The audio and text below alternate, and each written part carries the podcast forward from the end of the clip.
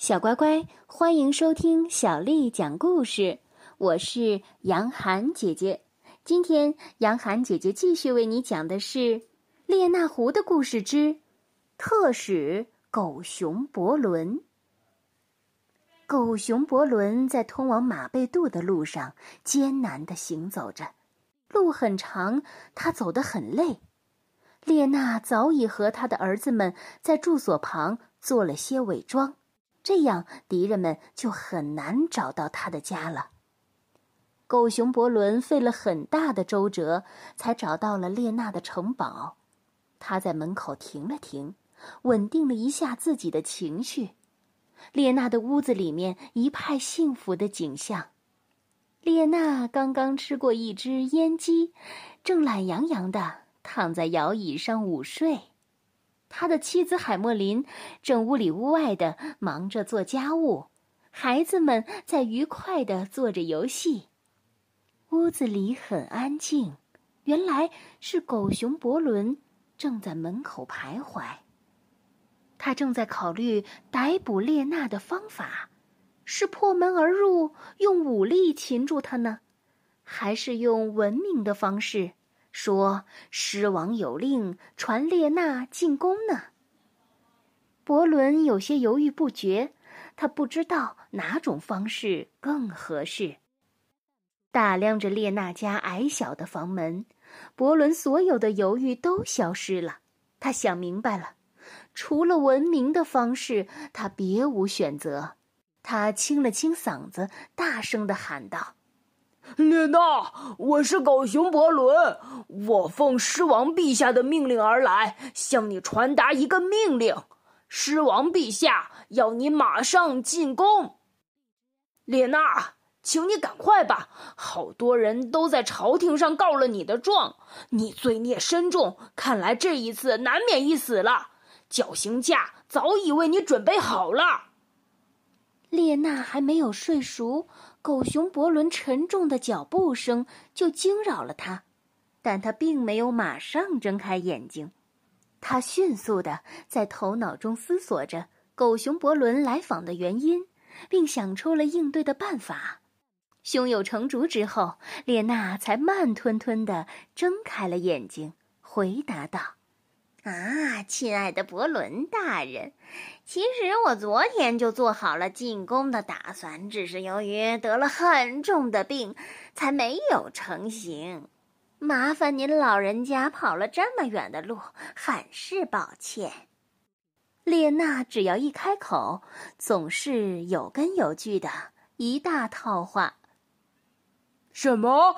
你生病了？是什么病啊？列娜仿佛不急于回答狗熊的问话，反而绕起了圈子说：“首先，我得感谢您，感谢您不远万里的受命前来，您辛苦了。看来狮王很看重我，派了像您这样的精兵强将前来，对此我也表示万分的荣幸。”这些奉承之词。在狗熊伯伦的心中很是受用，他几乎要陶醉了。可是狮王的叮嘱又在耳旁响起：“列娜是非常狡猾的，而且最擅长花言巧语。”这个想法使他清醒了许多。列娜可不是说说而已。他已悄悄的起身，他并没有在狗熊伯伦关注的正门出现，而是推开了一扇隐蔽的侧门走了出去。他的突然出现，使狗熊伯伦，他的突然出现是狗熊伯伦所未能预料到的。伯伦被吓了一跳，好半天才稳定了情绪。啊，欢迎欢迎，尊贵的客人，能够和您一起前往朝廷，使我感到万分荣幸，连病痛都减轻了几分。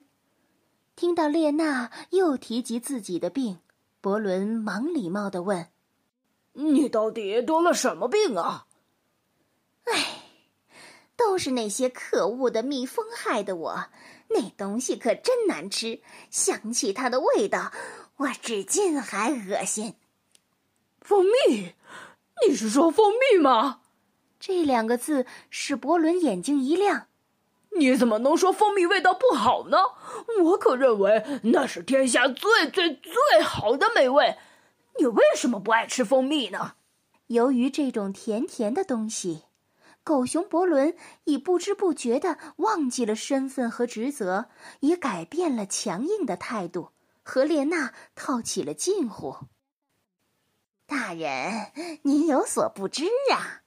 我就是吃了邻居送来的蜂蜜后大病缠身的。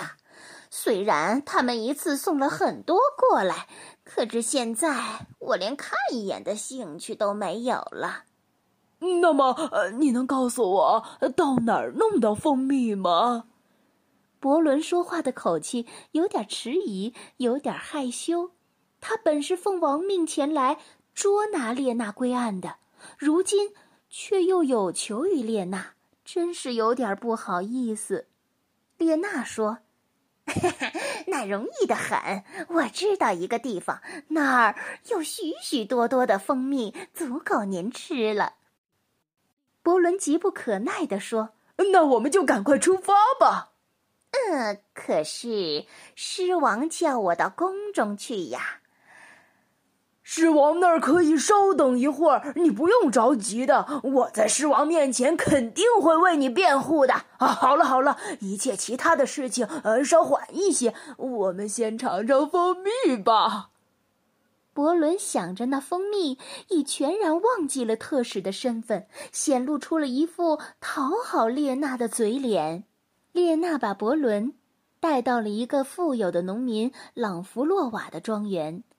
列娜曾经用计谋在那里获得了许多好吃的东西。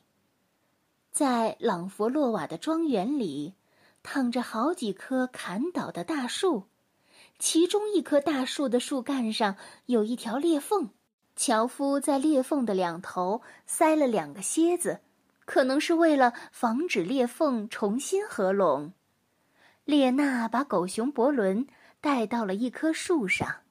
对他说：“就在这里面有无尽的蜂蜜，您只要把头从这裂缝伸进去，就可以喝到甜美的蜂蜜了。”看着近在眼前的蜂蜜，伯伦高兴极了，用不着什么人鼓励，他便把头伸了进去，而且越伸越往里，甚至连肩膀也伸了进去。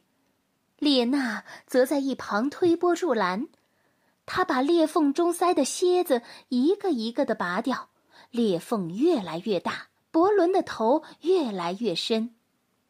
大人，请别着急，吃东西一定要细嚼慢咽，慢慢品尝才是，而且还要有节制，吃的太多可是要伤胃口的。等您吃完了蜂蜜，我们再一起去狮王那儿报道吧。列娜的这番话当然是含有冷嘲热讽的意味。她欣赏着伯伦大人的丑态，捂着嘴，生怕笑出声来。然而，狗熊伯伦却开始遭殃了。可能是他的头伸得太深了，被裂缝夹住了。伯伦发出了令人惊恐的惊叫声，而且声音越来越尖锐，吵闹声传到了朗弗洛瓦的耳中。他手持斧头，带着仆人们冲了出来。而列娜呢？她不但不为伯伦担心，而且还趁着混乱，顺手偷走了一只又肥又嫩的母鸡。这回午餐又解决了。列娜想。哼，这倒霉的狗熊，这不能怪我，全是他贪吃的后果。现在他不能回朝廷了，朝廷也将淡忘对我的控诉，我的日子又美好了。列娜带着胜利的喜悦去河边享受了他的美餐，蓝天碧水，食物香味四溢，列娜感到无比的惬意。小乖乖，今天的故事就为你讲到这儿了。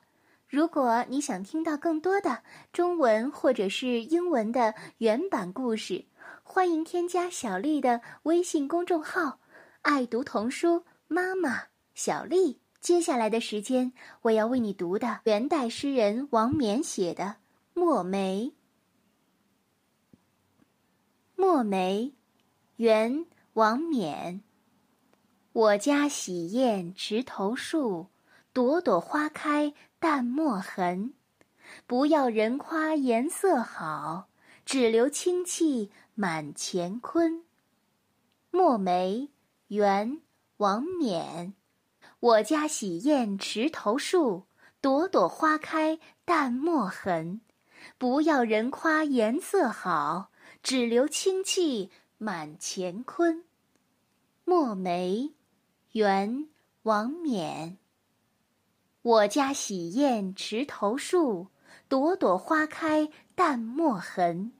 不要人夸颜色好，只留清气满乾坤。小乖乖，晚安。